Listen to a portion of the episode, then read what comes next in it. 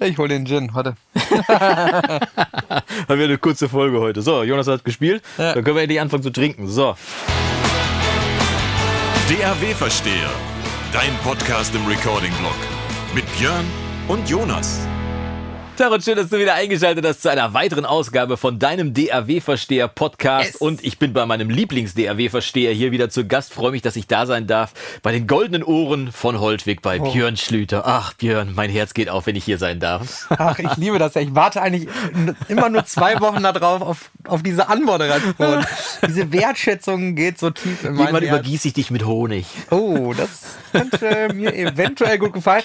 Aber äh, ich freue mich Bilder, natürlich Bilder, mindestens, mindestens genauso sehr, äh, dass äh, der liebe und äußerst charmante, äh, wohlfrisierte äh, und äh, besonders gut gelaunte äh, äh, Jonas Wagner aus Wolberg den Weg hergefunden hat und Quarkbällchen mitgebracht hat.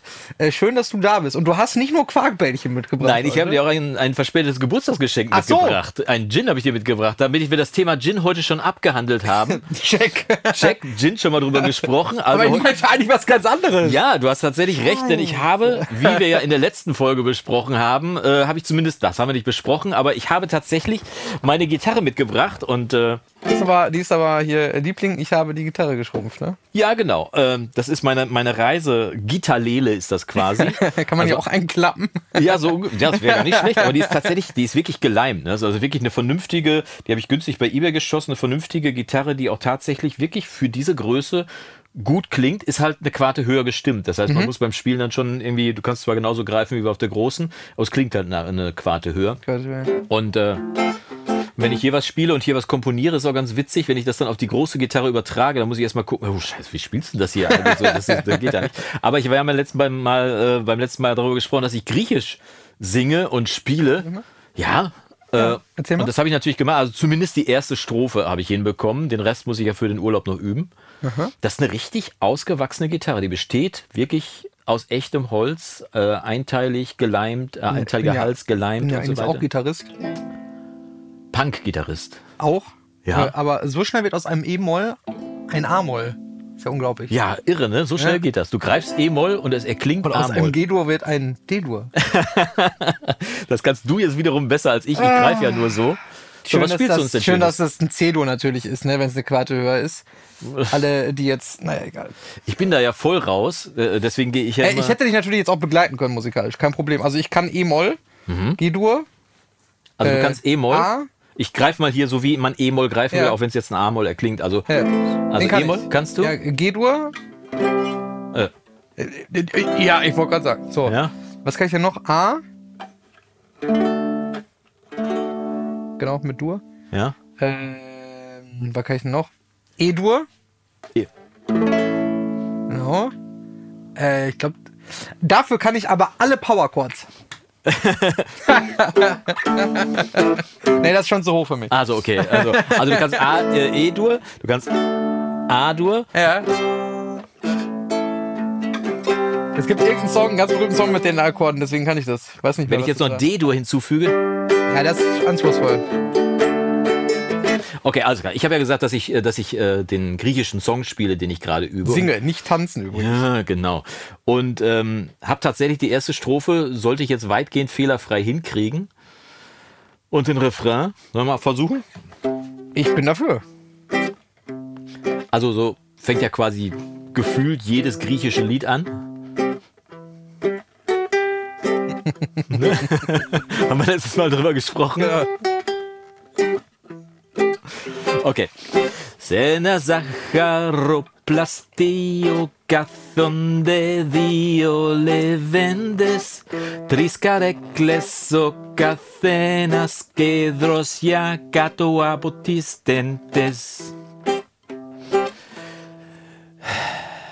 Έχουν ρίξει παραγάδι Σας αρέσει η λαδαμής Ti Tisakanete Tovrari, do you like mama de Gris? Und alle! Echurixi Paragadi, Sasaresi Ladamis. Hey! Tisakanete Tovrari, do you like Fräulein di Gris? Und ab da muss ich nochmal weiter üben. Zweite und dritte Strophe. Aber fast fehlerfrei. Hast rein. Ja, äh, das, also Lieder, das wurde Anfang der 80er geschrieben. Äh, und äh, Do You Like the Grease heißt das. Das ist im Prinzip so die griechische Version von Do You Like the Grease, will man eigentlich sagen, weil die sprechen kein Griechisch. Sitzen zwei Leute halt unter einem Vordach in einem Café und baggern eine Frau an. So, Do You Like? Genau, das hast ja letztes Mal schon diese, genau. diese Story dahinter ähm, und die zahlreichen, zahlreichen Zahlreichen. Komma, äh, Kommentare haben natürlich gezeigt.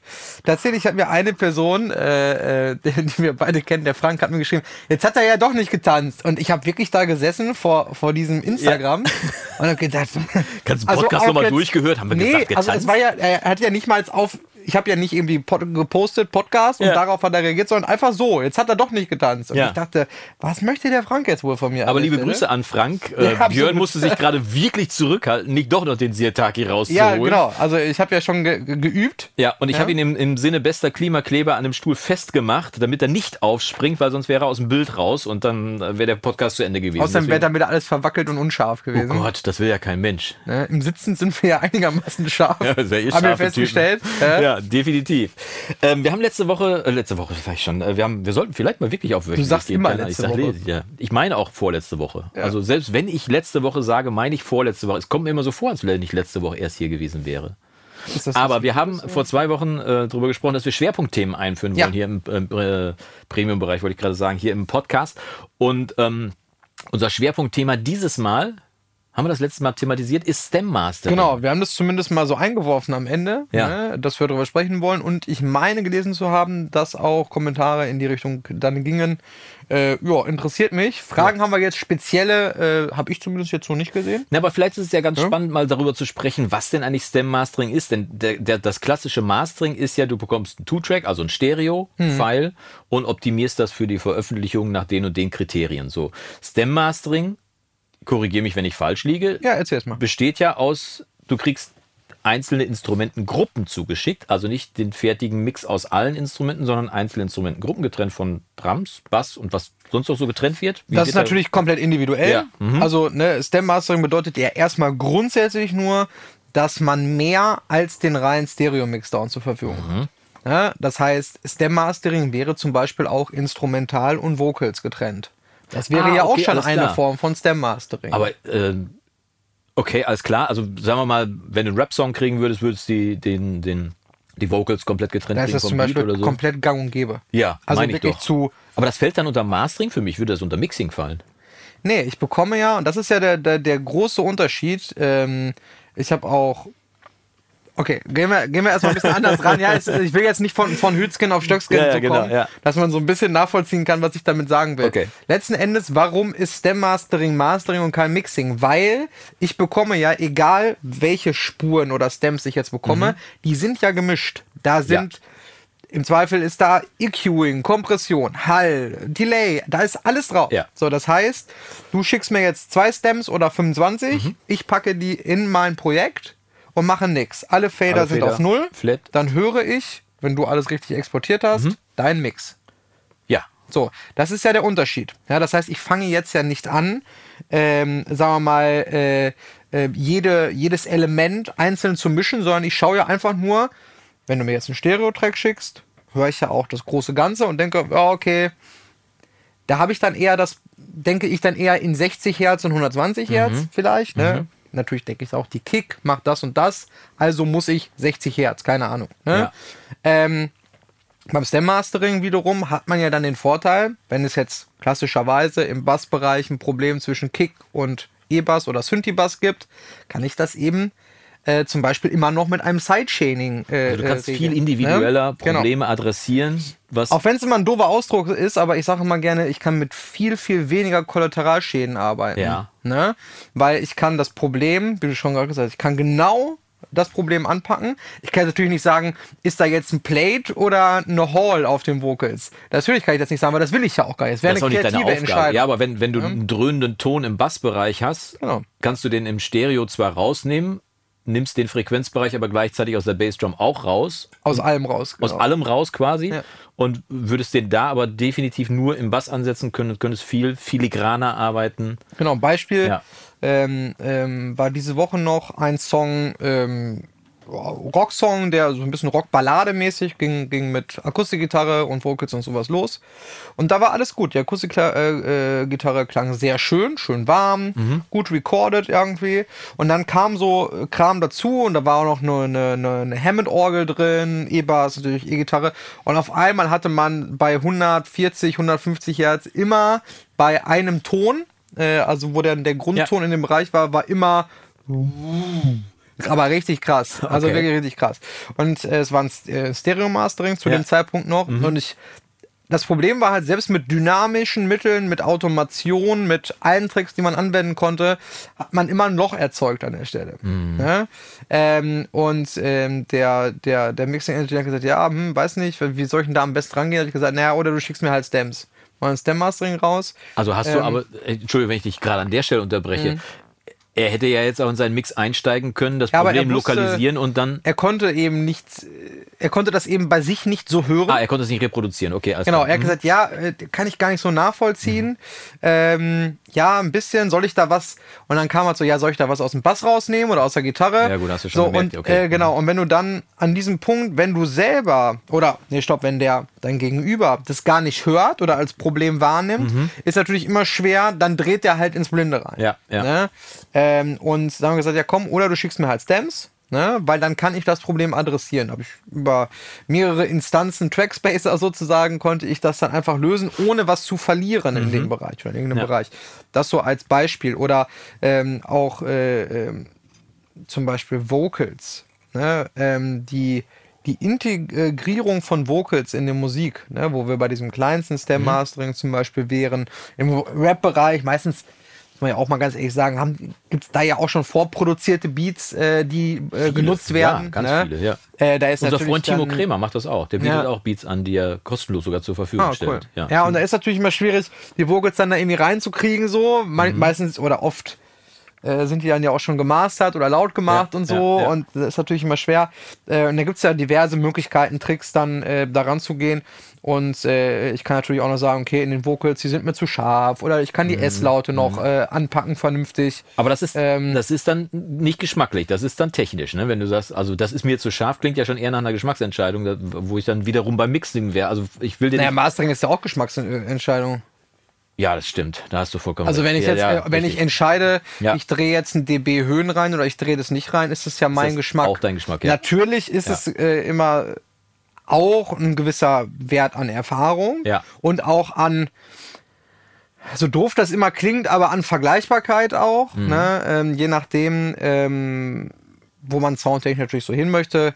Ähm, ich würde jetzt in, äh, eben noch drüber gesprochen, in, in einem anderen Zusammenhang, ich würde jetzt in Lo-Fi-Track keine 10 dB Höhen reindrehen, ja. äh, um zu sagen, so, das ist jetzt mein Sound, da müssen jetzt mehr Höhen rein.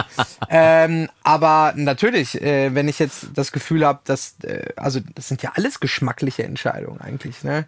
Ja, die bei dir wahrscheinlich deutlich subtiler ausfallen als bei mir als, als Mein, mein Geschmack ist subtiler. Ja, du hast einen deutlich subtileren Geschmack. Aber das ist auf jeden Fall schon mal ein spannender Einblick zu wissen, auch, okay, alles klar, solche Probleme können adressiert werden. Wir haben es ja neulich, ähm, wir haben ja einmal im Monat auch eine Mixkritik im Premium-Bereich mhm. und da hatten wir ja auch ein ähnliches Problem, wo wir äh, bei, bei nur einem einzelnen speziellen Basston genau. sich die Resonanz von der Snare mit dem Bass quasi ja. gedoppelt hat und dann natürlich extrem rausgepiekt hat.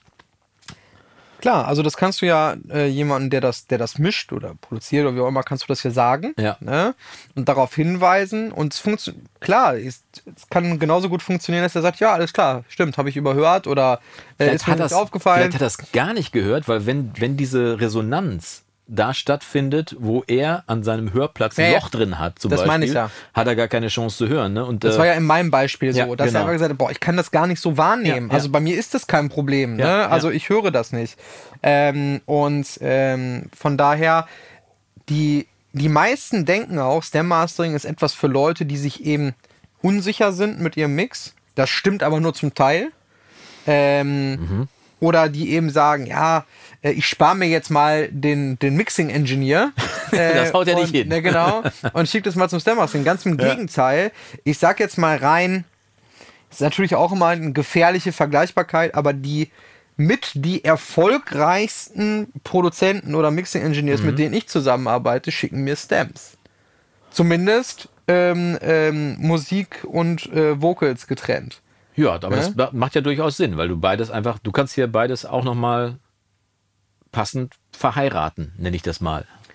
Genau, also es geht da weniger darum, äh, Probleme zu lösen oder, oder aus einem schlechten Mix jetzt irgendwie ja. ein gutes Master zu ja. machen, sondern es geht einfach nur darum, dass wenn ich eingreifen möchte, ja. weil ich das in der Situation an meinem Abhörplatz im Flow, ich drehe, ich mache das Gerät an, das passiert mhm. und dann möchte ich sagen, boah, an der Stelle die Gitarre mit dem Picking, die geht total unter. Ja. Also mache ich eine Automation in den Gitarrenstem, die die Gitarre, ja, genau. die die Gitarre mhm. für diese 16 Takte 1 dB lauter ja, macht. Ja. Wie hätte ich das denn im Stereo Mastering gelöst?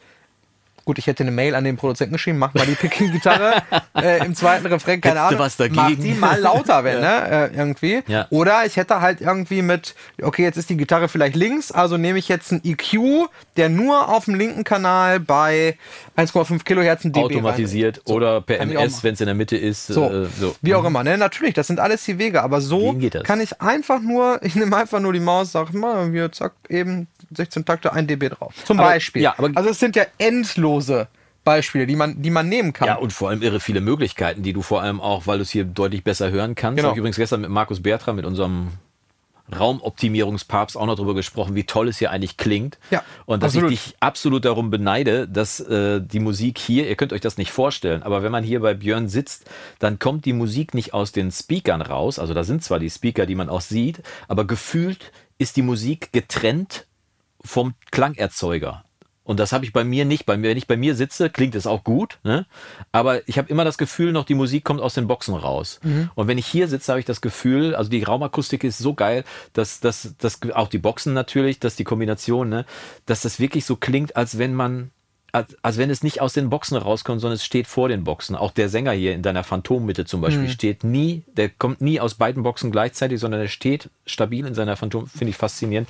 Fand ich auf jeden Fall klasse. Und Markus habe ich gestern telefoniert, weil er mir sagte, dass er jetzt auch ein äh, Beratungsangebot hat mhm. für äh, kleine Tonstudios, also für Heimstudios okay. auch, die er anbietet, wo er sagt. Das ähm, heißt? Was macht er dann? Das heißt, er macht dann ein One-on-One, -on -One, wie man so schön auf Deu Neudeutsch sagt. Ne? Du kannst mit dem Termin verabreden und dann kannst du dich äh, für eine Stunde lang, natürlich gegen Geld, äh, gibt auch eine kostenlose Erstberatung, wenn ich das richtig gesehen ja. habe, aber kannst dich eine Stunde lang mal beraten lassen und einfach mal darüber informieren, was bei dir vielleicht gehen würde, Mega. wenn du denn einen dedizierten Raum dafür hast. Und äh, wir haben es gerade bei unserem Freund Mario Eibe gehabt, mhm. der von The Small Machine, der auch schon ein paar Spuren des Monats im Premium-Bereich geliefert hat. Liebe Grüße, Mario, wenn du das hier Hab sehen ich solltest. Hast du auch ein Stem-Mastering für gemacht? Für ja, hast du ein Stem-Mastering für gemacht und Mario hatte sich, äh, hatte nie irgendwie Raumakustik, wollte ja. aber neue Boxen haben. Und habe ich vielleicht auch schon mal hier erzählt. Manchmal doppelt man sich ja und äh, wollte die KH120 von Neumann haben. Und mhm. ich habe ihm aber dann in dem Zusammenhang das gesagt, was ich allen sage. Denk mal drüber nach, die gleiche Kohle auch nochmal in Raumakustik reinzustecken. Und zwar und, zuerst. Und zwar zu, eigentlich zuerst, genau. Also nicht neue Boxen zu ja. kaufen, sondern die, mit denen du eigentlich bisher zufrieden warst, behalten und die mhm. Kohle erstmal in die Raumakustik reinzustellen. Und er hat dann beides gemacht, die Boxen gekauft und sich dann äh, zwei Bassfallen und einen äh, Breitbandabsorber, irgendwie so 10, 15 Zentimeter Zentimeter gekauft. Mhm. Jetzt nicht die Mega-Maßnahme, wo man sagen würde, ui, da wird er jetzt einen riesen Unterschied hören, hat aber trotzdem bei ihm schon so viel gebracht, dass er plötzlich angefixt war und gesagt hat, ah, jetzt verstehe ich das. Und dann wenn du das einmal angezündet hast, und es muss ja jetzt nicht irgendwie die teuren Bassfallen von Thomann sein, du kannst ja auch irgendwie, kannst ja auch Glaswolle aus dem, aus dem Baumarkt in großen Paketen in die Ecke stellen, wenn du den Platz hast. Das geht auch. Ne? Das also, natürlich auch das Studio von Markus Bertram einfach mal lassen. Das geht kannst auch. Kannst du auch machen und ich denke, dass er da auch demnächst ein Angebot für, für Heimstudios haben wird, das ja. eben nicht in die Tausende geht, sondern einfach mal pragmatisch so an die ersten Schlüsselstellen rangeht. Ne? Und ich habe übrigens in dem Zusammenhang auch mit ihm verabredet, dass wir ein Video machen wollen, ähm, wo er das Hauptwerkzeug mal ein bisschen erklärt, mit dem er arbeitet. Und viele glauben das gar nicht, aber es ist der Room EQ Wizard. Das kostenlose, die kostenlose Software, hm. mit der man seinen Raum einmessen kann, ist auch bei den Pros durchaus gefragt. Ich benutze Absolut. das ja auch und äh, habe ihn dann dazu verdonnert, dass er mal so die zwei, drei Schlüsselstellen im Room EQ Wizard für den Recording-Blog erklärt. Ähm, wenn ihr das super findet, dann schreibt äh, gerne mal unten in die Kommentare, was euch genau da interessiert oder gebt einen Daumen nach oben für das Video hier bei YouTube oder unter dem äh, Podcast, wenn ihr bei Spotify seid oder so, einfach mal ein Sternchen bewerten, dass, äh, dass wir sehen, dass da auch Interesse dran ist, weil Markus ist ja, hat ja hier gute Arbeit geleistet in meinem eigentlich, Studio. Eigentlich wollten wir Markus ja auch mal ähm, hierher nochmal einladen, äh, dass er mal hier zeigt, äh, ne? Müssen wir eine Roomtour eigentlich machen dann in Ja, also dass ne? er mal erklärt, welche, welche? Hintergründe das halt alles so hat, was hier ist, weil Ja. man, der Raum ist ja klein, ne? ist ja Und quadratisch. Geheimnis. Fast quadratisch. Nahezu, Zum ja. Glück äh, nicht ganz quadratisch, Ja. dadurch, dass es eben, äh, dass die, äh, dass das so ein altes Haus ist, dass hier alles krumm und schief ist, dass die Wände halt tatsächlich ein bisschen gegenläufig sind. Ach. Äh, ähm, Ja, genau, aber das ist praktisch. mini, minimal, ne? Ja. minimal. Ne? Das heißt, äh, musst dich hier immer ein bisschen entscheiden, richtest du dich äh, parallel zu der Wand aus oder zu Ja, der? ja. Weil dann sitzt du halt nachher zu irgendeiner Seite halt nicht Ja, gerade. Gerade ist ja Definitionssache Genau. Und wenn, wenn man dann natürlich so einen inneren Monk hat, wie ich den habe, dann ist das ganz, ganz schwierig. Äh, deswegen äh, haben wir hier die Rückseite hier einfach komplett mit dem Bassfallen gemacht. Dann sieht man das nicht so. Nein, Ja, sehr das ist ja auch ein kleiner Raum, aber ich, ähm, ich finde es eigentlich ganz interessant, weil viele, die hier auch reinkommen, ähm, sagen dann auch, ja, okay, ähm, das ist ja schon eine Menge Raumakustik für einen kleinen Für so Raum. einen wirklich kleinen Raum, was hat der hier? Vier Meter mal vier Meter hat er Ungefähr, ne? irgendwie 420, 430 so ja, die Ecke. Also nicht ein Riesenraum. Also klar, für jemanden, der gar keinen eigenen Raum hat, natürlich Luxus, aber nee, aber viele sagen ja, oh, das, das kann ja nicht gehen, das ist ja reine Physik Mhm. Ja, äh, und genau. hin und her. Ja, also jeder die Physik herzlich, steht ja hinter uns, die Du, gestimmten ganz Bassfallen und ehrlich, äh, äh, jeder herzlich eingeladen, der äh, gibt ja immer so, ähm, muss, schon, muss ich schon wieder schimpfen, habe ich letztes Mal schon geschimpft, ne? gibt ja immer diese, diese Leute, die dann äh, so ganz äh, hochgradig äh, akademisch sind, jetzt nicht hier bei uns auf dem Recording-Blog zum Glück, aber auch so bei Facebook oder keine Ahnung, man kriegt das ja immer so mit, ne, in Ja, diesen Gruppen ja, ja, und dann schreibt einer irgendwas Auf und dem dann ESO-Level diskutieren. Ah, ja, und dann kommt halt nicht die Antwort, ja, mach das und das, sondern nein, das kannst du komplett. Weißt du, einer fragt, also ich habe jetzt ein SM57 und ein SM58, was klingt denn besser an einer Akustikgitarre? Ja. Und dann schreibt, anstatt dann zu schreiben, du ganz ehrlich, probier es einfach aus, stell mal davor. Genau, hör's dir doch an. Nee, aber dann schreibt halt einer, das ist ja völlig falsch, da musst du auf jeden Fall ein Kleinmembran nehmen und das musst du so und so hinstellen und kauf dir dann das und das Mikrofon und das Kabel, weil mit dem Kabel, dann klingt die E-Seite nochmal brillanter. Und weißt du, wo ich dann immer denke, Leute, bleib, also antworte doch, wenn dann, Ja. gar nicht Ja. oder auf die Frage. ja. Ne? Oder für dich selber und schreib's nicht runter. Ja, und ich habe das tatsächlich ganz am Anfang, ähm, äh, ich wiederhole mich da ja auch, ich arbeite ja noch gar nicht so lange unter diesem Brand, Storia Mastering sozusagen. Und am Anfang habe ich auch sehr, sehr viel Werbung gemacht, online und so. Und Klar, da waren dann auch auch viele ne? Trolls. Das kann ja gar nicht funktionieren, wo ich dann immer danke, äh, denke, soll ich dir die Nummer von Markus Bertram geben? Ja. Also äh, der, ja der, saß hier schon häufiger mit, mit äh, Tränen in den Augen und hat gesagt, boah, das ist blöderweise echt mit eins der besten Studios. Und da reden wir ja auch drüber, dass so ein, so ein Akustikingenieur auch mal gerne Studios baut äh, für, für 3, 4, 5, 600.000 Euro. Und was man auch nicht vergessen darf, das ist nämlich bei Markus auch der Fall, der, der Studiobauer selber ist auch Musiker. Genau. Gitarrist, So, ja. ne? Und das, wenn der mal Musik hört, äh, dann, dann freut er sich halt auch Dann einfach, wenn er sie gut hören kann. Ne? Genau. Und äh, klar, wenn das das Resultat Musste, seiner ich Arbeit ist. musste mir auch immer hier seine Band anhören. Dann, wenn wir hier, wenn wir hier irgendwie wieder einen Step hatten oder wo die neuen Boxen da waren und so, haben wir immer sein, ich weiß gar nicht, wie die heißen. Ich vergesse den Namen, ne? Ich weiß auch nicht, aber die spielen am 16. Mai, hat er mir gestern verraten, am 16. Mai auf der Maiwoche, der berühmten Maiwoche von, äh, von ähm, Osnabrück, von unserer Okay. westfälischen Friedenspartnerstadt. Also Münster und Osnabrück ja, ja. sind ja jeweils äh, am westfälischen Frieden beteiligt gewesen. Und äh, diese Maiwoche da in Osnabrück ist ein, ein Ereignis, ein, eine, also es ist wirklich eine Riesenveranstaltung. Ich habe da das erste Mal gespielt 1994, glaube ich, damals. ja, Opa erzählt vom Krieg. Aber du kannst dir nicht vorstellen, was da los Ja, ist. Osnabrück ist okay. komplett auf den Beinen. Es gibt ja so krasse Events wie in, in Bremen, äh, wie heißt nochmal der Dings, ähm, Freimarkt? Der Freimarkt? ja. Freimarkt ja. oder so, ne, wo du auch so denkst, Oder der sechs ist ja, Tage Rennen ist auch geil. Äh, genau, aber der Freimarkt, wann ist der nochmal? Das ist auch so irgendwie so eine Zeit, wo gar nicht so viel ist. Ja. Und dann denkst du so, das ist halt so wie Oktoberfest in München, halt in Bremen.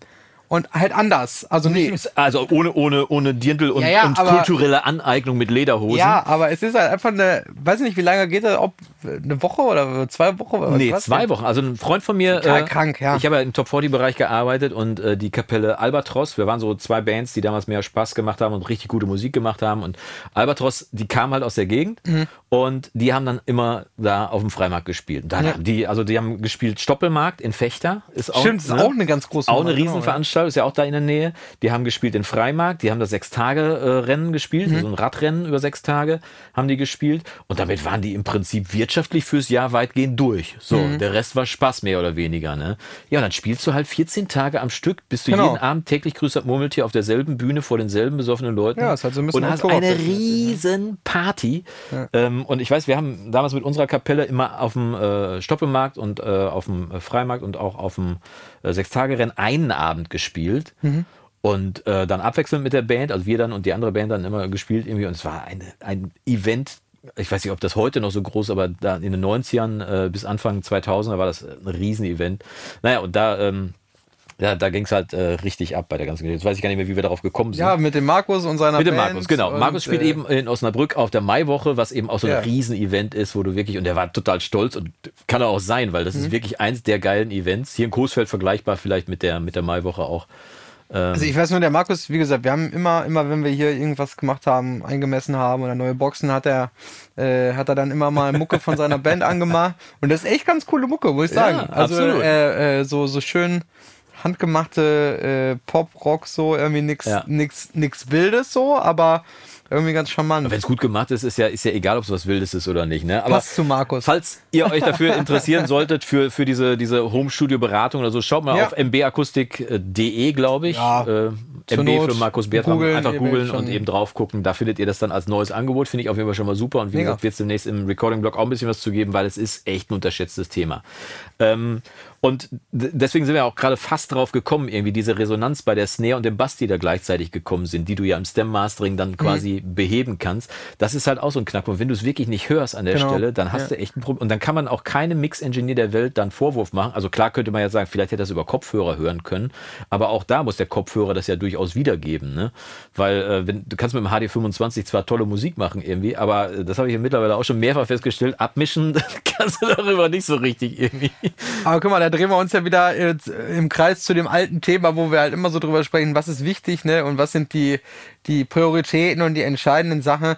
Letzten Endes beweisen ja genug Leute Tag für Tag, dass sie in schlecht behandelten Räumen auf schlechten Lautsprechern mischen können Wenn oder auf dem Kopfhörer genau. oder äh, was auch immer. Und es gibt auch genug Beispiele dafür, dass Leute in tollen Räumen mit tollen Boxen immer noch scheiße, scheiß Mixe machen. Wobei scheiße ja jetzt auch ein Wort ist, äh, was jeder für sich selber vielleicht definiert. Ist ja auch eine Definitionssache. Du kannst genau. ja auch mal Musik durch die Jahre hören irgendwie und ähm, Jetzt äh, äh, vielleicht ein Thema, äh, was in dem Zusammenhang auch vielleicht lustig, in, an, interessant, erstrebenswert, äh, herausfindenswert sein könnte. Ich hatte dir doch neulich, die liebe Christina, auch Premium-Mitglied, hatte, äh, Tina. hatte, hatte, Tina, genau, hatte mir ähm, den neuen Song von Extreme geschickt der gerade ah, bei Spotify ja, ja. rausgekommen ja, ist. Und ich mich total drauf gefreut. Boah, Extreme, Nuno Bettencourt, der Gitarristen Gott, der nicht nur geil aussah, sondern auch geil gespielt hat. Eine eigene Gitarre hatte damals von Washburn, die, mhm. die Gitarre, die wollte ich unbedingt haben, diese Gitarre Anfang der 90er. More Than Words, der Überflieger damals, irgendwie mit unserer Sängerin habe ich das immer zusammen gespielt und da große Konzerte immer abgeräumt, irgendwie, wenn der Part mhm. kam. War egal, wie gut du vorher gespielt hast, wenn wir uns beide auf die Hocker gesetzt haben More Than Words gespielt haben, pff, war alles Peng irgendwie. Und Pornograffiti, das, äh, oder hieß es sogar Pornograffiti 2, das war es ist bis heute eins der geilsten Rockalben, die je gemacht worden sind. Weil es so, so eine so, also irre Power habt ihr aufgepasst, Geschichtsstunde äh, so. am Sonntagmorgen oder wann auch immer ihr Mit Onkel Jonas, genau. genau. Aus, Geschichten aus meiner Jugend, Opa erzählt vom Krieg. Ja. Extreme. Extreme, so. Ich also mit dieser gesamten Vita im Rücken dann, boah, geil, endlich ein neues Stück von Extreme. Ich freue mich schon total drauf, mach den Song so an und hab so, so ein Grinsen im Gesicht. Und der Song geht los und ich denk, mein Monitorcontroller gedreht, irgendwie nochmal gucken, da habe ich die falschen Boxen an, irgendwie nochmal auf Mono gestellt, so. Und so nach zwei Minuten denke ich, äh, da muss ich Björn mal schicken. Äh, ja. Vielleicht habe ich es ja mit den Ohren oder so. Ich habe dann eine WhatsApp bekommen. Äh, hey Björn, äh, hier äh, kannst du da mal bitte reinhören. Äh, kannst du da mal heute bitte reinhören, mir Feedback geben? Und ich dachte so, boah, das ist voll was Wichtiges. Voll wichtig, ja voll wichtig. Nee, ich habe geschrieben, wenn du Zeit hast oder wenn ja, deine Zeit wenn ist. Wenn du heute mal, aber du hast heute, ich okay, gedacht, ja, okay, ja, okay, alles klar. Klang zumindest so, das ist jetzt schon Notfall, irgendwie, brauchst du für, ja. Ein, ja nicht Notfall, aber ja. brauchst du irgendwie für ein War Video Absicht, oder, oder weiß mhm. ich nicht, ne? Und äh, ich habe letzte Woche, äh, hatte ich, hatte ich äh, ähm, zwei zwei Alben irgendwie hier, war so voll, voll, voll, im, voll im, Film irgendwie. Und dann irgendwann so nach, äh, keine Ahnung, vier, fünf Tracks, wo ich dann sowieso eigentlich meistens sage, nee, komm, ist gut gewesen ja, ja. heute Ja, ja, komm, hör's mal rein. Ich mach das an und denk so, was ist denn das für ein Scheiß? Und jetzt, jetzt kommt aber, jetzt kommt er erschwerend hinzu, ich hatte die Geschichtsstunde ja auch erst anschließend, äh, weil ich, mir war das tatsächlich überhaupt kein Begriff, Extreme. Ja, äh, Gebe ich, geb ich ganz offen und ehrlich zu. Ja. Bin, ja, bin ja noch ein junger Hüpfer. Ne? So ist es. So ist es. Im Moment bist du ein junger Sitzer. Sitzer, ich bin ja festgeklebt. So. bin, ja, bin ja ein DAW-Versteherkleber. So nämlich. Ähm, und er hat das angemacht, denkst du, was ist das denn für eine Proberaumaufnahme irgendwie, ne? Äh, voll mit Knacksern irgendwie. Alles. Überhaupt keine Höhen drin gefühlt. Und wenn dann nur so anstrengende, Ja. nervige Höhen, ne? Bass mal da, mal gar nichts, kein Druck, null. Genau, ne? Alles irgendwie total am Schwimmen. Äh, wo du wirklich so gedacht hast, ja, okay, da haben sich halt irgendwie ein paar Jungs mal äh, samstags eine Kiste Bier getrunken Ja. und haben mal mit dem Audio-Interface ein bisschen experimentiert, so wenn ich an unsere früheren Proberaumaufnahmen denke, mit einem 8-Kanal äh, Firewire Erlesis äh, Ja, immerhin schon mal. 26 Ja. äh, ähm, Interface, wo wir da im Proberaum große Erfolge gefeiert haben. Äh, nee, ist jetzt vielleicht ein bisschen übertrieben, aber trotzdem, wo ich dachte, okay, naja, äh, habe ich jetzt aber, habe ich dir dann auch irgendwie geschrieben, das, das, das, das, das, was Ja. ist da los, ne, was ist da schief gelaufen? Und dann anschließend habe ich mal gegoogelt, wer das denn ist, und ich gedacht, oh, ja, das ist eigentlich keine, keine Hobbykapelle äh, aus Hintertupfing. Total nicht. Und ich habe auch die Antwort bisher noch nicht gefunden. Ich weiß nicht, ob irgendwie der Azubi selber mischen durfte. Also jetzt ohne dem Azubi zu nahe Nee, zu treten, aber jemand mit weniger Erfahrung oder so. Oder ob das so der klassische Vertreter von, äh, das kann ich doch selber nach 20 Jahren. So Band sagt, äh, wieso, das können wir doch selber. Wir machen jetzt seit das glaub 20 Jahren Alben. Aber irgendwas, äh, also wir, wir werden berichten, falls wir es herauskriegen, was dabei rausgekommen ist. Aber äh, ein Anspieltipp ist es jetzt definitiv nicht geworden. Beziehungsweise habe ich letzte Woche äh, noch ein, auch noch letzte Woche, ähm, an meinem Geburtstag Ja. habe ich äh, einen Geburtstagsmaster gemacht für, für die liebe Tina Ja. von ihrem, äh, von ihrem neuen Song, so eine Rockballade und da hatten wir noch telefoniert. Übrigens sehr Äh, cool ist. Ähm, ja, auf jeden Fall. Da haben wir telefoniert ähm, und sie war auf dem Weg ähm, in die Toskana, glaube ich, zu einem Gitarrenworkshop oder sowas, hat Okay. sie erzählt. Ähm, genau, und da haben wir, haben wir so ein bisschen gequatscht noch ähm, über, über ihren Song und dann kam, kam sie halt so auf. Sag mal, kennst du hier von Extreme bla? Ich sag, hat Jonas mir schon geschickt. Ja, wie? Ich habe das Jonas geschickt. Ich sag, aha, so langsam schließt sich hier Ja, der. Kreis. Ich Ist ja- finde auch nicht alles. Ja. ja, genau. Aber war äh, auf jeden Fall interessant. Ihr könnt ja mal reinhören, Extreme. Und der Song heißt, glaube ich, Rise, ne? Äh, Keine Ahnung, bei Spotify die neueste Nummer von. äh, Ich, meine Rise, ja. Ich war auf jeden Fall extrem irritiert. Extrem, passt ja auch, ne? Ähm, Extrem, ja. extrem positiv wird es für mich aber nächste Woche werden, wenn wir mal bei extrem sind. Ich Berlin Calling. Ich fahre nach Berlin, genau. Berlin, Berlin, wir fahren nach Berlin. Ich weiß Ja. nicht, wer die Spiele diese Woche gesehen hat. Äh, Ich, habe Ich. die Fußballspiele geguckt. Natürlich. Tatsächlich. Und ähm, Aber ist doch noch gar nicht Finale nächste Woche. Nee, aber äh, ich hatte gedacht, wenn die Fans da im Stadion beim Halbfinale singen, wir fahren nach Berlin, dann könnten Ja. sie zumindest in dem Moment mal recht haben und nicht wie bei den Viertelfinals oder Vorausschussrennen, wo die das ja auch schon singen. Aber in diesem Fall. Und in dem Moment hast du dir gedacht, da Ich fahr fahr nach Berlin, hin, ganz aber genau. nicht zum Finale. Nee, tatsächlich nicht, sondern ich fahre äh, zur Superbooth. Nächste Woche ist Superbooth. Am Donnerstag startet die Superbooth in Berlin. Da werde ich dann mich, äh, nachdem ich letztes Jahr schon da gewesen bin, wieder rumtreiben. Und dieses Jahr fahre ich sogar zwei Tage früher hin, weil ich nämlich am Dienstagabend schon bei den lieben Kollegen vom Producer Network abends im Livestream sitzen werde, beim lieben Timo. Nochmal an der Stelle cool. gegrüßt, ne? Timo, wir sehen uns am Dienstag. Und wenn ihr Bock habt, äh, einzuschalten, auch gerne Dienstagabend 19 Uhr The Producer Network bei YouTube. Ah, nicht bei dir am Kanal. Nicht bei mir auf dem Kanal, sondern bei den Kollegen vom äh, Producer Network, weil wir eine, wie, wie heißt es so schön, bei, ist bei YouTube immer ganz wichtig gewesen, weil wir eine Kanalkooperation machen. Eine Kollaboration. Kollabor Kollaboration, griechisches Wort fällt mir gerade nicht ein, aber eine Ko Collaboration, eine Collab. Und ähm, wir werden was ganz Cooles machen und zwar werden Timo und ich uns hinsetzen und werden zusammen einen Beat produzieren. Das heißt, wir sitzen am Dienstag erstmal zusammen, quatschen drüber und so weiter und mit den Leuten, die da gerne zuschauen. Dann am Mittwoch setzen wir uns dann nicht live, aber vor die Kamera und Ja. schreiben dann quasi Beatmusik und äh, vielleicht schon eine Grundmelodie und so weiter. Dann nehme ich das mit und mache dann dazu die Vocalproduktion. Äh, ich mache die Backing Vocals und mein Freund Jan Löchel wird die Vocals singen. Und dann geben wir das Ganze zum Mixing zu Timo. Und die Vocal-Produktion, also das, was man heutzutage noch so an Vocal-Produktion und, und, und Gimmicks macht und so weiter, das macht dann liebe, der, der äh, liebe Robin von San Cruso, auch ein YouTube-Kanal, falls ihr den noch nicht kennen solltet, mal reinschauen. Robin macht viel zum Thema Vocal-Produktion und Mixing, also wie man moderne Vocals mischt, hat jetzt gerade irgendwie äh, ein Video rausgebracht, wie man die, diesen Vocal-Sound von, äh, vom neunten Peter Fox-Song zum Beispiel Ja. hinbekommt und so weiter. Ziemlich geil, aufstrebender Kanal, super Typ, äh, kommt aus Köln, ähm, wohnt in der, in der Nähe von einer guten Freundin von mir und ähm, äh, Robin ist ein ganz junger, sympathischer Kerl, irgendwie mit viel Know-how und so weiter, macht auch auf dem Producer Network. Und wir machen eine Kollaboration, wir drei Kanäle quasi. Und am Ende soll halt ein Song bei rauskommen, den wir dann final fertig haben. Wir haben noch gar nicht über Mastering gesprochen. Ich- also ich habe jetzt ja drauf das, gewartet. wollte ich gerade sagen, fällt mir Eigentlich- gerade ein, wir sitzen in unserem Tunnel, dann kann ich das doch gleich mal noch mit reinnehmen, dass wir das Ding auch noch mastern lassen. Okay. Hast du schon mal live vor der Kamera gemastert? Ja, klar. Selbstverständlich. Jeden, jeden, jeden Samstag. Ah. Jeden Sa- nee, aber äh, da freue ich mich schon sehr drauf. Das machen wir also am, am Dienstag, Mittwoch und am Donnerstag bin ich dann auf der Superbooth und äh, treffe dann verschiedenste Leute. Da laufen auch viele, viele ähm, Privatleute rum, auch Freunde vom Recording Blog. Freue mich schon wieder drauf, einige zu sehen.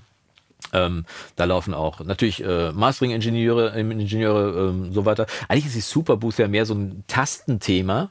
Das heißt, da werden viele neue Synthesizer vorgestellt und so weiter. Aber trotzdem trifft man tatsächlich alle. Ich werde äh, wieder die Kollegen von den Guitar Tunes treffen, den äh, Ingo und Timo vom Producer Network und wer alles da ist. ähm, Apropos Tasten, kurze, kurze ja, Tasten.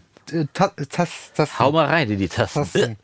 ähm, gestern war ein äh, lieber Kollege von mir äh, hier, der äh, Guido Bertmar, liebe Grüße, wenn du das siehst, äh, der hat ja ein Studio in der Nähe. Ähm, und der hat mir gestern erzählt, dass es die Sound and Recording, diese Zeitschrift, Ja. nicht mehr gibt. Als Papier? Äh, doch, die heißt jetzt Keys and Recording. Weil die, es gab ja mal die Keys, Die Keys gab's, genau. die ja. gibt's aber nicht mehr. Ja. Und die wurde dann quasi mit integriert in die Sound and Recording, Ja. aber nur ein oder zwei Ausgaben. Ja. Und jetzt heißt sie Keys and Recording. Das Witzige ist, dass mein alter Kumpel Jörg Sunderkötter, Wer kennt die nicht? wer kennt ihn nicht, früher Top 40 Musiker Anfang der 90er, Ja. Chefredakteur von der Keys war und dann von Sound and Recording und dann aber äh, weitergezogen ist irgendwie und der ist einer der, der Köpfe hinter dieser ganzen Nummer Ja. gewesen und es ist bei mir immer so witzig, dass so Leute aus meinem alten Universum immer irgendwo aufpoppen und plötzlich Ja. irgendwie Chefredakteur von einer Zeitung sind oder sonst was. Nee, ich hätte tatsächlich gedacht, dass diese physischen Medien mehr auch angesichts der, der steigenden Papierpreise mehr oder weniger eingestellt Das werden. dauert, glaube ich, noch ein bisschen. Okay, alles Ich, klar. äh, Würde ich ja, also das ist jetzt nur so meine Einschätzung. Ich glaube, das dauert noch so zehn Jahre. Aber vielleicht treffe ich den äh, aktuellen Chefredakteur, den Marc Bohn, ja auch auf der Aber ich glaube, der ist ja jetzt nicht, auch nicht mehr Chef. Ach, Marc ist auch schon nicht mehr? Das war gestern so ein bisschen verwirrend Oh, irgendwie. Der, äh. der, der Guido, der Kollege, meinte, dass der, der, der Chefredakteur von der Sound Recording nicht mehr der Chefredakteur wäre. Hm.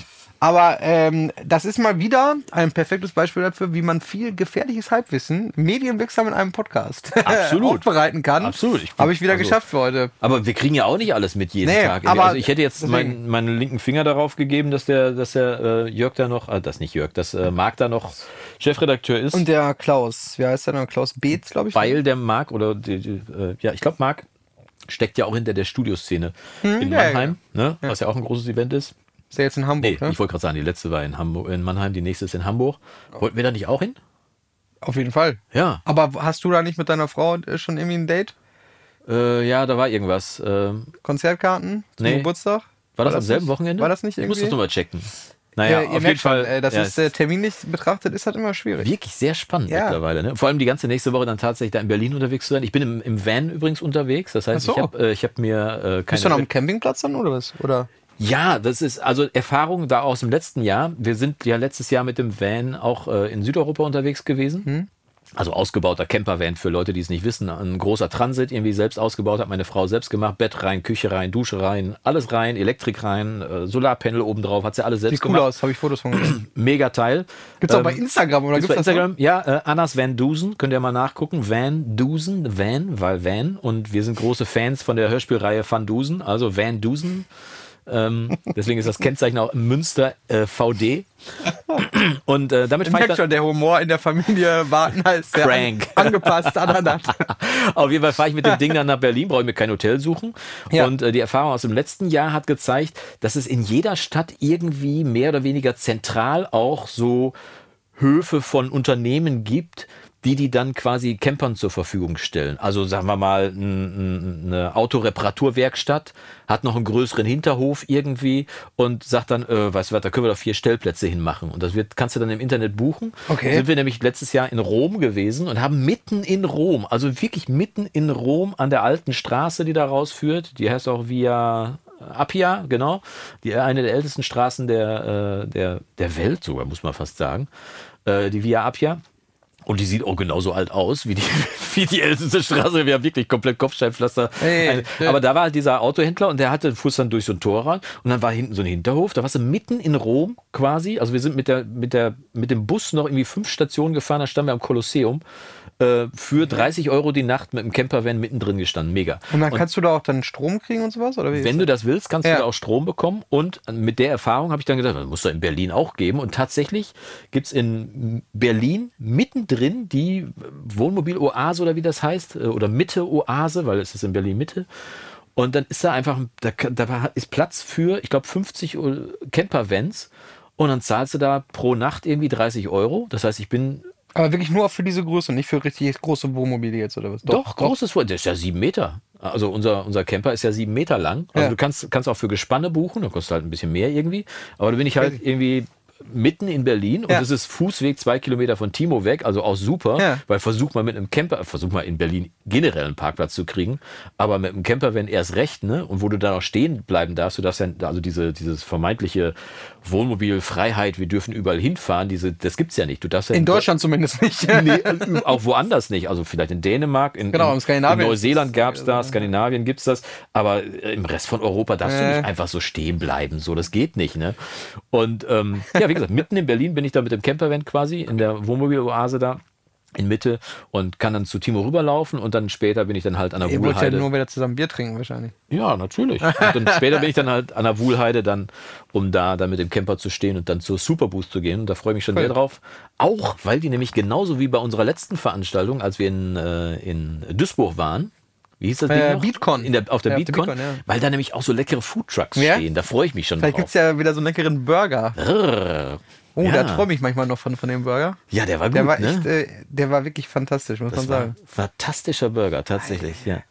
Ich glaube, wir müssen mal den, den Ingo fragen, wie der Foodtruck äh, ähm, hieß, wo der herkam. Müssen wir den zu deinem 35. buchen hier. Ja, dann buch, wir buchen den einfach alle zwei Wochen zur Podcast-Aufzeichnung. gute Idee. Ja. ja.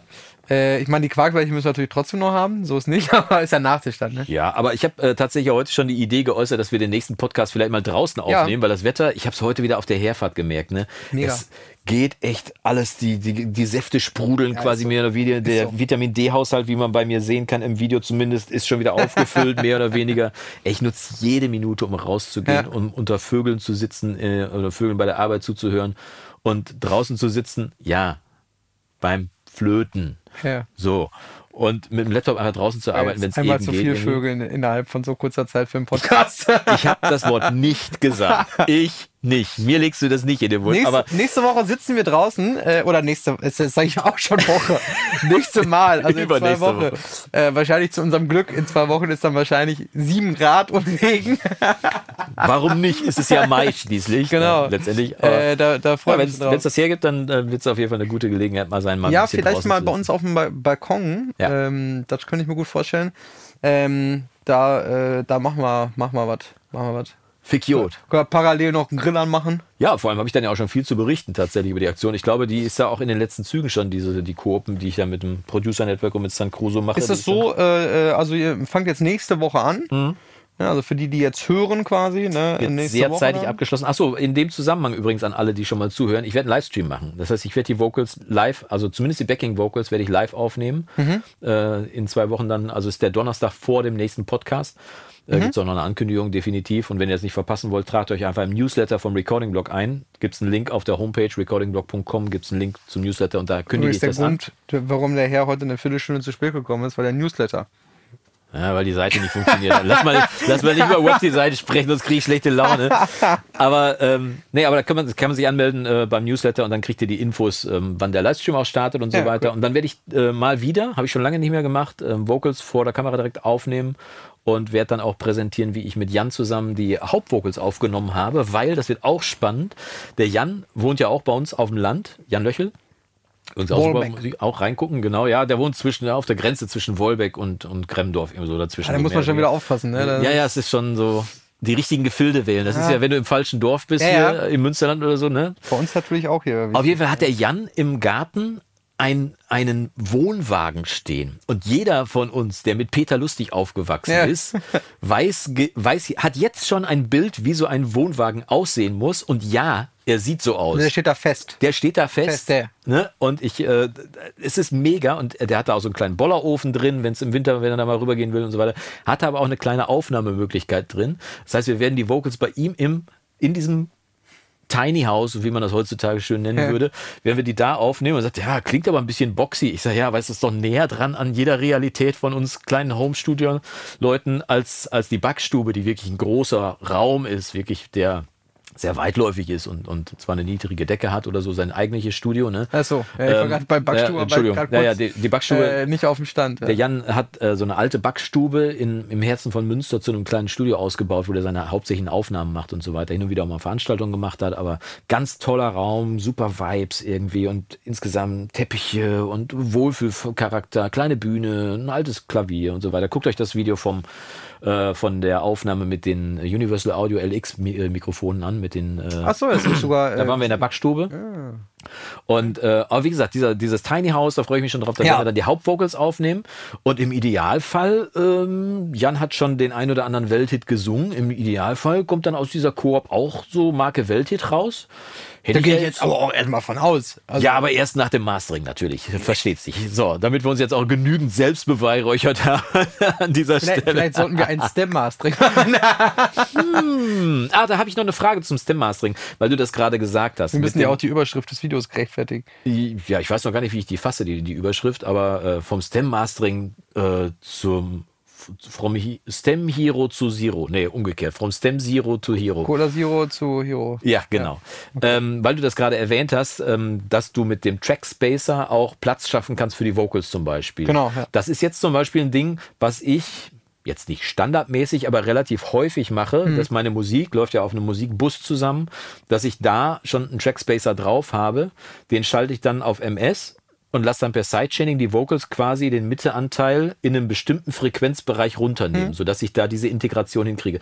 Den müsste ich dann aber für das, fürs Ausspielen dieser beiden Stems dann runternehmen. Ne? Genau, es ist ganz wichtig, dass man halt eine Sache versteht beim Stem Mastering. Es gibt äh, also bei der Vorbereitung für Stem Mastering mhm. muss man zwei Dinge verstehen. Ja, vielleicht kannst du das mal erklären. Genau, zum genau. einen ähm, erstmal das aller, allerwichtigste. Alles, was du auf deinem Masterbus hast, musst du ausmachen. Ja. Weil das ist ja, also klingt jetzt so stumpf, aber man hat ja ganz oft einen Denkfehler. Also ich hatte das schon mit ganz vielen Kunden, die total Brett vom Kopf hatten. Ja. Hä, hey, warum? Ich habe doch da nur ein, ein, weiß ich nicht, ein EQ drauf. Ja. ja. Was macht denn der EQ? sag jetzt mal, weiß ich nicht. Äh, Hebt 1 dB an. Curvebänder, so, ja, genau, egal. 60 Hertz 1 dB, 16 Kilohertz 1 dB. Ja, so, so. Was man halt so macht, ja. weil sonst klingt der Mix natürlich nicht. Ja, genau. Ja. So, ähm, der braucht Luft. Der, genau. Ähm, was passiert denn, wenn du den auf deinem Masterbus hast? Alle Signale, alle Einzelsignale, die in irgendwelche Gruppen und Schlaf mich tot, die kommen dann da an und alles zusammen bekommt ein dB mehr Bass und ein dB mehr Höhe, klassischerweise. Ja, ja. Was passiert denn jetzt, wenn du, ich sag jetzt mal, Schlagzeug, Bass, Gitarre, Vocals, so, jetzt mal ganz stumpf, vier Stems, Einzeln würdest du jetzt exportieren. Ja. So, jetzt gibt es ja in den DAWs zwei Möglichkeiten viele haben ja so eine Stem-Export-Möglichkeit. Studio genau, One Studio One heißt das sogar Stems. Äh, genau, Cubase äh, hat es auch und sowas ich benutze das nie und ich empfehle das auch den meisten Kunden, äh, das nicht zu tun. Mhm. Also den Stem-Export zu Ja, diese, diese, diese Variante zu nehmen, weil du musst natürlich diese, die richtigen Sachen anwählen dann da. Da gibt es verschiedene, also jetzt zum Beispiel in Studio One gibt es verschiedene Möglichkeiten, wie soll er exportieren? Ja. Äh, soll er äh, Busse umgehen, soll er Effekte umgehen, soll Automation er anlassen oder auslassen? So, oder, also das so mhm. kann man, da kann man, finde ich, kann da zu viel kaputt gemacht werden. das heißt, ich empfehle einfach immer, mach das, stell das auf Solo, was du exportieren möchtest. Mhm. Dann kannst du nämlich nochmal checken. So, ne? Sagen wir mal alle, ja, ich habe die Drums in der Gruppe. Und dann sagt aber irgendwer nachher, ey, gut, dass du das gesagt hast. Da ist mir nämlich mal aufgefallen, dass ich das Snare Reverb aus Versehen gar nicht auf den Drumbus geroutet so, hatte, auf sondern auf Master auf Main, oder ja. was weiß mhm. ich, ne? Ja. So, ähm, Also so, so Kleinigkeiten, Ja, sag ich jetzt ja. mal, ne? Stell das auf Solo, was drauf äh, sein soll. Mhm. Vielleicht in dem Fall Schlagzeug und vielleicht hast du noch einen Shaker oder einen Tambourin. So, stell das auf Solo und mach einfach einen Stereo-Export. So. Unkomprimiert natürlich, nur dass man Ja, es mal, mal gesagt hat. Ne? Pass auf, das ist ja erstmal die, die, die, der Weg. Ja, so. Und ja. dann kommt ja diese Masterbus-Geschichte. Ja. Was passiert denn jetzt, wenn ich so vorgehe, stell das auf Solo, was ich hören möchte, und habe jetzt ein EQ auf dem Masterbus?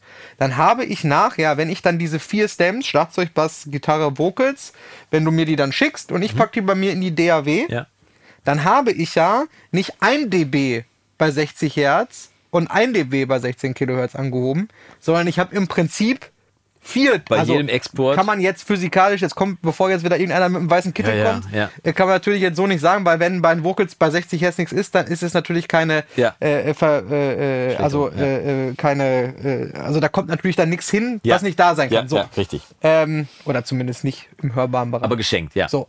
Ähm, aber natürlich hast du einen ganz anderen Effekt, als wenn du alle Spuren zusammen durch einen Equalizer jagst und ein dB Bass und Höhen reindrehst. Ja. Heißt also, ganz, ganz wichtig, du musst alles auf deinem Masterbus ausschalten. Fürs Stem Mastering. Fürs der Mastering. EQ, sag ich mal, also wenn du jetzt ein dB Bass und Höhen machst, okay. Wir, klar, ist anders, aber ob der Unterschied so groß ist. Aber wenn du jetzt anfängst und du komprimierst da 5 dB, ne? Auf dem Masterbus. Auf dem? Masterbus. Ja, gut. Dann hast du aber nachher nicht 5 dB Kompression auf, auf deinem Mix, sondern Ja. auf einzelnen Stems. Ja, dann hast du komprimiertes Schlagzeug, komprimierte Vocals, nicht einen komprimierten Mix. Ne? Oder auch, hatte ich, das war glaube ich sogar mit dem Mario, wenn wir, wo wir eben drüber gesprochen haben, äh, auch ein Recording-Blog, äh, Premium-Mitglied, ne? Ähm, da ging es nämlich darum, der hat mir Stems, und hat das auch noch nie gemacht, äh, exportiert und hatte so ein Tape. Äh, Plugin, Ja. so eine Bandmaschine oder Hab ich irgendwas. auch regelmäßig drauf, ja. So, hat aber jedes Stem, und es waren sechs oder sieben, dann durchgejagt. Ja. Und dann habe ich ihm das Master geschickt. Er hat gesagt, boah, mega, klingt total geil, aber kannst du mal am Anfang reinhören? Das, Klavier. Nee, das Klavier, das klingt so irgendwie so, so, das macht so. Hm, Okay. Und ich, ist der war Flatter vom Band oder Ja, ja, genau, war irgendwie schon abends relativ spät, also ich war nicht mehr im Studio und die ganzen Abend habe ich wirklich zu Hause gesessen und hab gedacht, hä, was meint der denn jetzt? Ne? Wo kann das dann dran liegen? Und nächsten Morgen direkt ins Studio angemacht hier alles und gehört und denke, ja, also du merkst halt so ein, so ein bisschen, ne? Und dann habe ich die, die Stems mir angehört. Ja, ist da drauf, ne? Ja. Ja. hab ich ihm gesagt, ist das, nee, das kann ja nicht sein und so, ne? So, jetzt hat er natürlich, er hat gesagt, ja, wenn ich mir das bei mir anhöre im Mix, dann höre ich das nicht. Ja, war auch so. Weil wenn er den Mix einmal durchgejagt durch das, die Bandmaschine hat, war dieser Effekt ganz, ganz minimal. Und dann hat auch alles den gleichen Effekt So. gehabt. Ja. Punkt eins. Mhm. Punkt zwei war natürlich, der Mix war natürlich viel, viel leiser. Das heißt, man konnte das natürlich auch viel weniger wahrnehmen, Ja. dieses Fall. Und Punkt drei, die anderen Sachen, die da auch mitgeschwommen sind, hatten halt auch alle dieses Tape drauf. Das ist, das ist die, die Gleichlaufschwankung von, die simulierte Gleichlaufschwankung von diesen Motoren wahrscheinlich in, in dieser Tape-Simulation. äh, oder was ich, ich habe jetzt auch schon, seitdem ich angefangen habe zu erzählen, darüber nachgedacht, wie nochmal dieser Effekt. Flutter.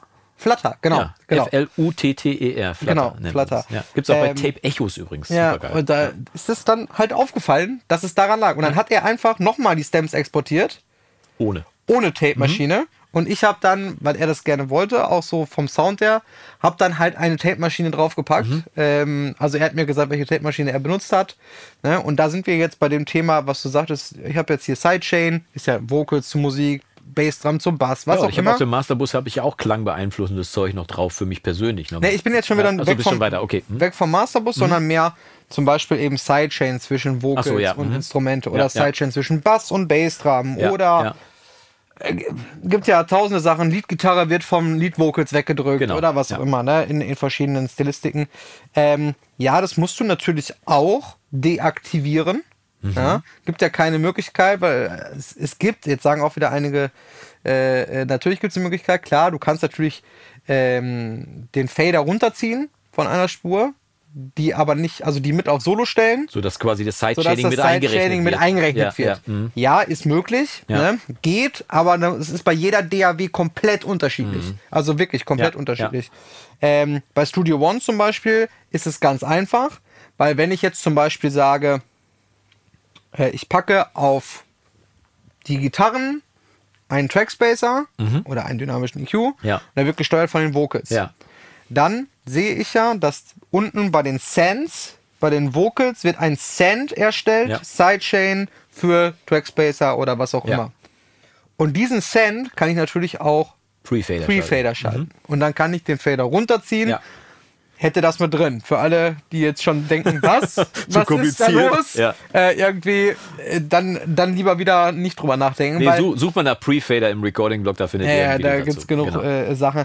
Äh, also ich sag mal, selbst für, für einen fortsch, äh, fortgeschrittenen äh, Tonmenschen, der musste auch schon überlegen, okay, also jetzt mache ich den auf Pre-Fader, dann ziehe ich hier den Fader runter, muss die Spur aber mit auf Solo stellen, Ja. dass sie mit exportiert Ja, wird. ja. Dann dürfen aber natürlich alle anderen Effekte auch nicht Pre-Fader sein, weil die ja dann mitlaufen würden. Also da muss man dann schon Ja, und da Ne? verändern sich auch durchaus die Verhältnisse, wenn du Pre-Fader schaltest, weil es kann durchaus per Pre-Fader-Send dann Ja, ja, passieren, klar. dass du natürlich mehr Signale in den Effekt reinschickst. Ja, wenn, und so wenn du so natürlich andere, äh, wenn du natürlich noch Automation und also da gibt es schon ganz, ganz viel, was du da mitdenken musst. Ja. Ich würde immer sagen, ähm, lass es sein, lass es runter. Ja. Ja. Und äh, Sag dir im Bescheid, was du Idealfall, gemacht hast? genau, beim, äh, Okay. Mhm. beim, beim äh, Rüberschicken von den Dateien, äh, schreib in die Mail oder mach einen Screenshot. Ne? Äh, ich sag mal, bei, bei, wenn man dann mehr als einmal zusammengearbeitet hat, dann hat man das schon so ein bisschen drin. Ich habe zum Beispiel einen Kunden, der der auch viel mit dem Trackspacer macht, ne, der aber immer ein Stem Mastering bucht bei mir. Mhm. Ja, so. okay. Ähm, das ist so fast einmal im Monat und der schickt mir einfach immer ganz stumpf einen Screenshot. Der macht einfach einen Screenshot von dem Trackspacer. Wäre jetzt meine Frage, ob es, ob Ja? es sinnvoll ist, irgendwie das zu machen oder ob man, also wenn, wenn man den überhaupt lesen kann, so ein Screenshot, muss man wahrscheinlich auch gucken, was da drauf zu sehen ist, ne? wo, wo welche Plugins drauf sind oder so. Aber ob Na, man einfach beim Export. von dem Trackspacer. Achso, vom Trackspacer, entschuldige, ich, ich hatte die Mixing-Session jetzt vor Augen und habe gedacht. Nein, okay, nein, nein, der sagt also, pass okay, auf, ich habe hier auf den, äh, auf den Gitarren habe ich einen Trackspacer diesen drauf gehabt. Trackspacer in der Einstellung. Äh, genau, und dann kannst du mir natürlich schreiben, ich habe den Low-Cut und das und hier. So, und der macht einfach einen, Ja, einen Screenshot. Äh, Gibt ja diese zwei Seiten beim Trackspacer. Einmal Ja. diese, diese erste mit dem Low-Cut und dann diese mit MS und bla bla. Genau, wo du so, dann dann macht mir halt von den kannst, beiden ja. einen Screenshot. Ja. Mhm. Pack mir das äh, mit in die Mail, einfach als, als Bild mit rein, dann mache ich den auf, gucke kurz, dann stelle ich den erstmal exakt so ein, ob der dann so bleibt bei den Settings. Andere erstmal, Baustelle, ja. Kommt der erstmal Ja. dahin ge gefragt. Oder, ähm, oder auch gerne ähm, ein, äh, ein Kunde von mir äh, aus Österreich, der auch immer relativ viel auf dem Stereobus macht, Mhm. ne? der aber auch festgestellt hat, äh, Stem Mastering i- ist dann doch für ihn der Way to go, so einfach, weil dann noch mal was ganz anderes rauskommt. Also macht Äh, er dann quasi den Sound auf dem Masterbus für sich für gut fühlen, nimmt den aber komplett raus und gibt dann die Stems ohne seine Masterkette an dich rüber. Genau, schickt mir aber den Mix, seinen Stereo-Mix Ah, okay, damit du weißt, welche. Klangvorstellung er hat. Und ähm, wenn er relativ krasse Settings dann auch auf dem Stereobus hat, dann schickt er mir das auch rüber und sagt, Mhm. pass auf, du, ich habe hier ähm, äh, das und das Tool, äh, ich habe hier irgendwie super viel Saturation benutzt auf dem auf dem äh, Stereobus oder sowas, ne? Damit ich überhaupt erstmal nachvollziehen kann, wie kommt er denn zu seinem Sound. Mhm. Aber trotzdem, jetzt wird der eine oder andere sagen, boah, das war irgendwie mega umständlich und ja. so. Aber eigentlich ja nicht. Eigentlich ist es ja Du musst total schon gut dokumentieren. Ne? Also ich war jetzt gerade als Beispiel zum Beispiel, wenn ich tatsächlich, es gibt ja tatsächlich Musikrichtungen, wo äh, ein Kompressor auf dem Masterbus tatsächlich von der Bassdrum getriggert wird. Dieses, diesen, wie heißt denn der Effekt irgendwie? Äh, Pumping. also Pumping, genau, so. Dass das Pumping aber eben nicht nur auf der Musik ist oder so oder nur auf den Keys, sondern tatsächlich auf den kompletten Mix geschickt wird, dann mehr oder weniger. Ähm, das, würdest du sowas dann auch simulieren? Dann wär, also ich würde das dokumentieren, pass auf, ich habe das gemacht, ich wollte diesen Effekt Ja, haben. wenn, ja, klar, wenn, das, wenn das Sound ist, Ne? Ja. dann muss man ja natürlich immer fragen, also ja, ist es dann, äh, ist es dann sinnvoll, ein Stem-Mastering zu machen? Ja. Äh, ja, mit Sicherheit ist es, kann, ist es dann genauso sinnvoll, auch ein Stem-Mastering zu machen. Aber das ist ja etwas, was du einfach kommunizieren musst. Ja. Ne? Also das ist ja, äh, das ist ja etwas, was ich, was ich da nicht nachvollziehen kann. Das ist genauso, es kann aber genauso beim Stereo-Mastering passieren. Ja, klar. Also äh, folgendes Beispiel, ein Produzent aus dem Schlagerbereich, mit dem ich ja, jetzt schon tatsächlich relativ lange nichts mehr gemacht habe, aber eine ganze Zeit lang super viel äh, gemacht habe. Ähm, da weiß ich noch an die erste Zusammenarbeit. Da hat er mir ähm, hat er mir einen Mix geschickt per V-Transfer. Ähm, wir hatten vorher kurz irgendwie gequatscht, telefoniert ähm, und ja, welches Format und hin und her so und mir das rübergeschickt, den Mix und es war auch alles gut. Ich habe den gemastert, ähm, schick den zurück und dann kam irgendwie direkt irgendwie eine halbe Stunde später so ein Anruf, so, ähm, okay, also, ja, ich finde es jetzt nicht schlecht, aber die Künstlerin findet es leider überhaupt nicht gut. Und hin und her, ich habe schon gedacht, oh. Kann er das benennen? Okay, ja, Mensch, was ist denn da passiert mhm. irgendwie, ne? Ja. Ähm, und dann, ja, vielleicht könntest du noch mal das und hier und hier. Und ich gedacht, okay, das ist aber dann schon, ja, schon ganz schön weit weg vom Mix. Ist ja okay.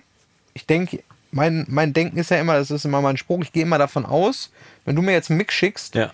Egal, ob du jetzt, ob jetzt du Jonas Wagner oder ob du Herbert Grönemeyer, wo ja. ein Label und ein Mixing Engineer und ein Produzent und ein Manager dahinter sitzt. Ich gehe immer davon aus, dass das, was bei mir ankommt, klingt so, dass alle damit zu 100% zufrieden sind. Ja. Davon gehe ich immer aus. Sollte man ja so, Dass ich dann sagen kann, okay, ohne meinen Geschmack jetzt zu sehr zu werten oder mhm. wertig einzubringen, ich möchte das, was da ist, noch schöner machen. Ja. Und das, wo ich vielleicht denke, das ist nicht so gut gelungen, das möchte ich vielleicht ein bisschen kaschieren. Ja. Ne?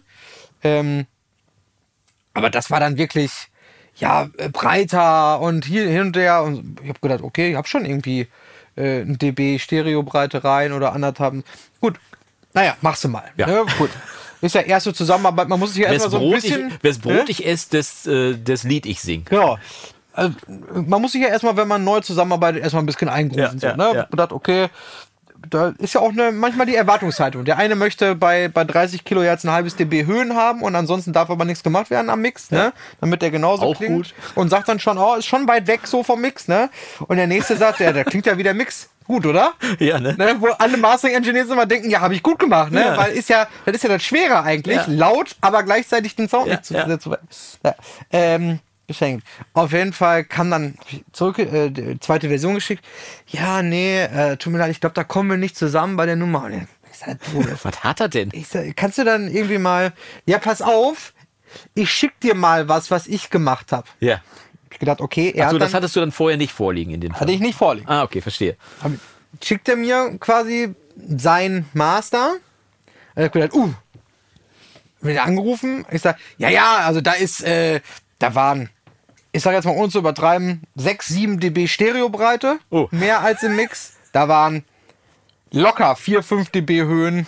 Ähm, da war ähm, Kompression äh, drauf, Multiband, also ja, stark, ja. Äh, starke Multiband. Also das war eine komplett andere Balance. Das ja. war wirklich so, als wenn du mir an fünf verschiedenen Tagen fünf verschiedene Mixe oder aus fünf verschiedenen Studios schicken würdest, äh, irgendwie. Also du hattest keine Chance, um das abzukürzen. So, naja, ich sag, ach so, in die Richtung soll das gehen. Ja. ja, ja, genau. Kann natürlich auch sein, dass die Künstlerin sich zu sehr daran gewöhnt hat. Na, der Klassiker. Mhm. Hey, Moment, das heißt, diese Version... Die kennt die schon? Kennt die schon. Ja, ja, ja klar. Ich habe dir immer mit meiner Masterbus, ich sage, ja, lieber Freund, aber das musst du mir ja schicken. ich kann ja, ne, ich sag jetzt mal, wenn du jetzt eine Künstlerin Mix schickst und machst einen Limiter drauf, ja, da verändert sich auch was, die Balance ein bisschen und so, aber äh, wird schon passen. Aber wenn du natürlich da anfängst mit nicht mit 1 dB bei 60 Hertz und 1 dB bei 16 Kilohertz, sondern mit 5 dB und 6 mhm. dB und Stereobreite 6 dB, da kann ich natürlich nicht riechen. Ne? Ja. Und so sehr, ähm, das ist dann auch so ein bisschen wieder dieses, was man erwartet. Ich möchte den Leuten ja nicht aufdrängen, was ne? deine Klangästhetik was meine Klangästhetik, mhm. zumindest nicht, wenn wir über sowas dann reden, ja, ja. wo wir über 6 dB mehr Stereobreite reden oder sowas. Ne? Ähm, Aber ihr habt einen Weg zusammengefunden, um das genau, abzukürzen? Und seitdem mache ich das immer wirklich so, dass wenn ich mit, mit neuen Kunden irgendwie zu tun habe, dann, dass ich immer sage, wenn es eine Version gibt, die anders ist als die, die ja. aber trotzdem irgendwer gehört hat, auch in der Band ja, oder der Kumpel oder wir, schickt mir die einfach nur mit. Nur für mich, dass ich reinhören kann. Ähm, und das mache ich eigentlich fast mit jedem äh, Kunden mittlerweile. Es gibt ganz viele, die sagen, nee, ich mache gar nichts mit Limiter und so. Ja. Ne? Ähm, und es gibt auch ganz viele, die schicken mir ähm, dann ihre Version und dann weiß ich auch schon mal, okay, sind wir eher bei 6 LOFS oder eher bei 14 LOFS oder bei 10 so, ne? Und wenn du schon merkst, okay, die, die Referenz, das Referenzmaster ja. ist komplett gegen die Wand genagelt, sage ich jetzt ja. mal, was die Lautheit angeht, da kann ich viel reden und kann sagen, dass Dynamik toll ist, aber das werden dann die, die sechsköpfige Black Metal Band wird nicht. dann äh, ja. nicht sagen, Mensch, das ist ja luftig. Hast ja toll gemacht. Alter, ja. Klingt ja luftig, sondern die werden sagen, äh, das andere war aber deutlich lauter. Ne? Nein, das soll jetzt auch gar nicht so abwertend äh, klingen, aber das ist einfach eine Referenz und das ist auch super wichtig fürs, für Stem Mastering. ne, um das vielleicht abzuschließen, das heutige, Ja. das heutige War auf jeden Thema. Fall ein schöner Schwerpunkt, fand ich. Genau. Ähm, deswegen ist es auch super wichtig, wenn du einem Mastering-Ingenieur, ob das jetzt ich bin oder wenn man das Stems schickst, Ja. schick ihm immer deinen Mix mit. Ja. Allein schon aus dem Grund, dass wenn man wir auf unserer Seite das dann Der als- Mastering-Ingenieur. der Mhm. Mastering-Ingenieur das dann als Referenz auch gegenhört, Ja. ähm, kann ja in dem Moment auch noch feststellen, oh, da ist beim Exportieren vielleicht was falsch gelaufen. Ja. Ich habe das schon ganz oft gehabt, natürlich dann auch mehr durch Zufall, dass ich dann irgendwie umgeschaltet habe auf den Mix und denke, äh, den Synthesizer, den höre ich aber irgendwie gar nicht. Der war gar nicht dabei. Umgeschaltet. Okay, Stem Synth angemacht. Ne, da ist nur das Pad, aber der Synth nee. Ja. Äh, hier so und oh scheiße, ja, habe ich ganz vergessen. Ne? Meine, auch da stirbt da keiner von. Wenn er da nicht drauf ist, äh, kann man ja den, den Stem nochmal neu schicken. Aber das sind alles so kleine Kontrollkriterien, Ja. äh, sage ich jetzt mal. Und da sind wir ja auch für da als Mastering Engineers, Qualitätskontrolle sozusagen, ne? ähm, um sicherzustellen, dass dann einfach das bestmögliche Ergebnis aus jedem Song rauskommt. Ich fasse das mal zusammen, final. Das Ja. heißt also, Stem Mastering bedeutet für denjenigen, der einen Song gemastert haben möchte, etwas mehr Aufwand beim Export, etwas mehr Aufmerksamkeit beim Export und eine Dokumentation in Anführungszeichen, falls Besonderheiten auf Mucke, Vocal oder Masterbus stattgefunden haben bei ihm, als Information für dich. Bedeutet aber für dich, dass du deutlich mit deutlich weniger Kollateralschäden äh, das Material bearbeiten Ja. und zusammenstellen kannst. Mit anderen Worten, der erhöhte Aufwand, den man ja für ein Mastering sowieso schon mal für sich auf sich nimmt, finanziell und zeitlich, ähm, lohnt sich dann nochmal doppelt, weil das Ergebnis unterm Strich die Chance hat, noch besser zu klingen, als wenn man nur einen Stereo-Master macht. Genau. Es hat die Chance, besser zu klingen. Ja.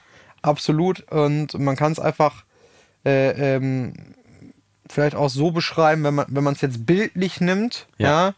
ähm, ich kann wirklich ähm, ja viele Wege führen nach Rom. Ich kann fünf Straßen nehmen, um nach Rom zu kommen. Ja. Ja. Ähm, das heißt, wenn auf der einen Stau ist, kann ich die andere nehmen. Nimm nicht die Via ab hier. So, nicht die Via Apia, die ist zu holprig. Was meine ich damit? Wenn ich ein Problem habe Ja. in einem Stereo-Mastering, kann ich das natürlich meistens irgendwie lösen. Ja. Sei es durch Kommunikation oder halt irgendwie mit speziellen Tools oder wie auch immer, dynamisch hier noch und Automation, hast nicht gesehen. Ich kann aber auch einfach sagen, ich biege links ab und gehe auf den Bass-Stem und mache den ein halbes dB leiser. Das heißt aber, wenn dieser erhöhte Aufwand, den man beim Export der Stems vielleicht hat, auch dieser zeitliche Aufwand, den man dann natürlich und diese Aufmerksamkeit, die man dem widmen muss, damit einem nichts entgeht und so weiter, äh, kann sich bei der Identifizierung eines Problems deinerseits schnell wieder auszahlen, weil du eben diese Revisionsrunden, wenn du anrufst, kannst du mal bei der Snare irgendwie was rausnehmen oder sonst was irgendwie, weil man sich die natürlich spart, Oftmals, ja. genau. oftmals, weil du das direkt on the fly machen kannst quasi. Ne? Und, äh, und definitiv äh, dieses erhöhte Aufmerksamkeit beim Ausspielen und so.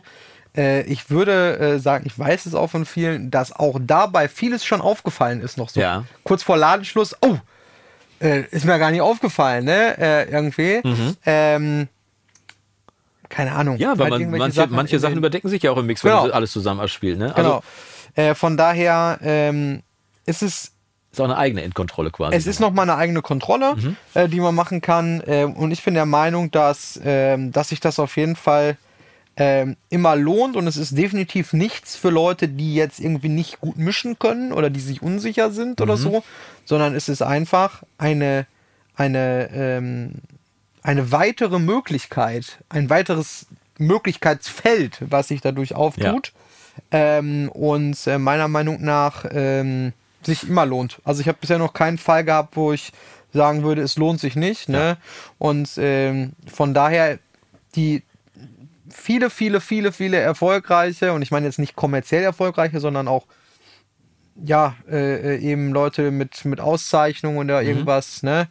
Ich habe mit einem Lati, Latin äh, Grammy-Winner äh, äh, mal, mal zusammengearbeitet äh, bei einer Nummer, der darauf bestanden hat, mir Stems zu schicken. Ja. Einfach nur, weil er sagt, nee, ich mache das immer so, Ja. weil ich schicke dir das jetzt und dann arbeite ich ab in fünf Minuten am nächsten Song. Genau.